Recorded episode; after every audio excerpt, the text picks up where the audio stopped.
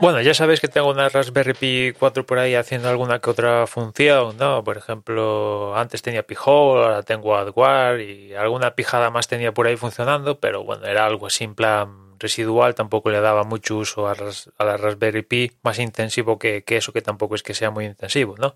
Pero en los últimos meses he cargado a la Raspberry Pi con alguna otra tarea, ¿no?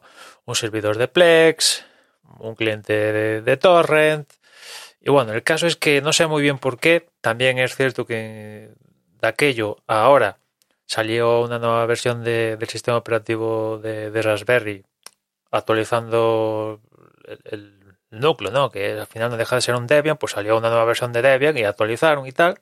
Y aparte yo también cambié el, el almacenamiento de la Raspberry. Hasta ahora tenía un pendrive 3.0 enchufado y ya estaba.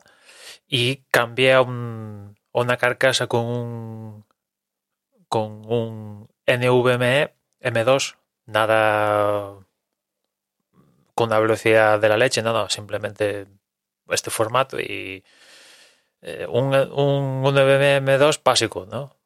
Que para la Raspberry va que chuta, pero en fin, que tampoco tiene unas características de la leche, pero más que el, que el pendrive 3.0 daba, ¿no? El caso es que juntándose todo esto, no sé si ha tenido que ver, pero notaba que, que la Raspberry en determinadas circunstancias se apagaba. Se apagaba, ¿no? Y no, no, la verdad es que no, no sabía muy bien por qué, ¿no? Mire, el cable Ethernet, eh, la fuente de alimentación, eh, no sé, pensé que algo estaba haciendo mal o es que igual la carcasa esta nueva con el NVMe le estaba afectando, no sé, el caso es que no, no, no sé por qué, pero no, no estaba dando con la tecla, que era lo que hacía que la Raspberry Pi en determinadas circunstancias se apagara. Tenía que ahí estar jugando con el encendido y el apagado para que otra vez volviera a estar funcionando. Hasta que un día conectado por VNC eh, le puse a cargar dos tareas en el cliente de Torrent y de repente vi que eh, me saltaba el mensaje de, de, low voltage, ¿no? Con lo cual dije, ostras, esto tiene que ser entonces la, la fuente de alimentación que, que, aquí falla, ¿no?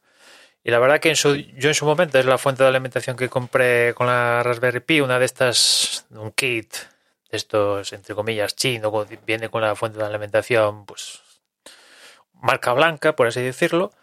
Y claro, imagino que esa fuente de alimentación marca blanca para hacer cuatro chorradas, cumple.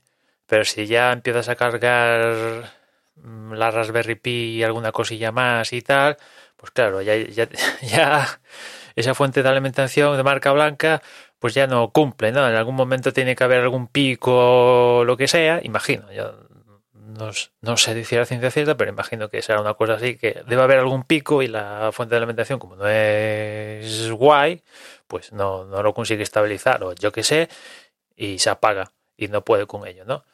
Con lo cual, pues nada, fuente de alimentación propia de Raspberry, creo que me costó 8 euros, una cosa así. Hay, que decir que la Raspberry Pi ahora, las 4 y tal, con todo esto de, de, la falta de chips y tal, ostras, ostras, aún le puedes si tenéis una Raspberry Pi y queréis hacer negocio, pues igual le podéis hacer, le podéis sacar una pasta porque ha aumentado su precio. A ver, es una cosa fuera de lo común, pero bueno, ha aumentado su precio con respecto a lo que estaban, ¿no? Pero bueno, me salió por creo que fueron 8 euros la original y nada, desde que la tengo de momento ningún problema e imagino, claro, tampoco a ciencia cierta si era eso, pero yo deduzco que habiéndome salido el mensaje de, low voltage en el sistema operativo y tal, pues eh, se debe a eso, básicamente que la fuente de alimentación no, daba lo que tenía que dar y de momento pues ha cumplido, no me ha fallado y la Raspberry Pi sigue funcionando y tal. Y y guay, de momento guay. A ver si imagino que con esto cumple y... En fin, nada más, simplemente era esto. Ya nos escuchamos mañana. Un saludo.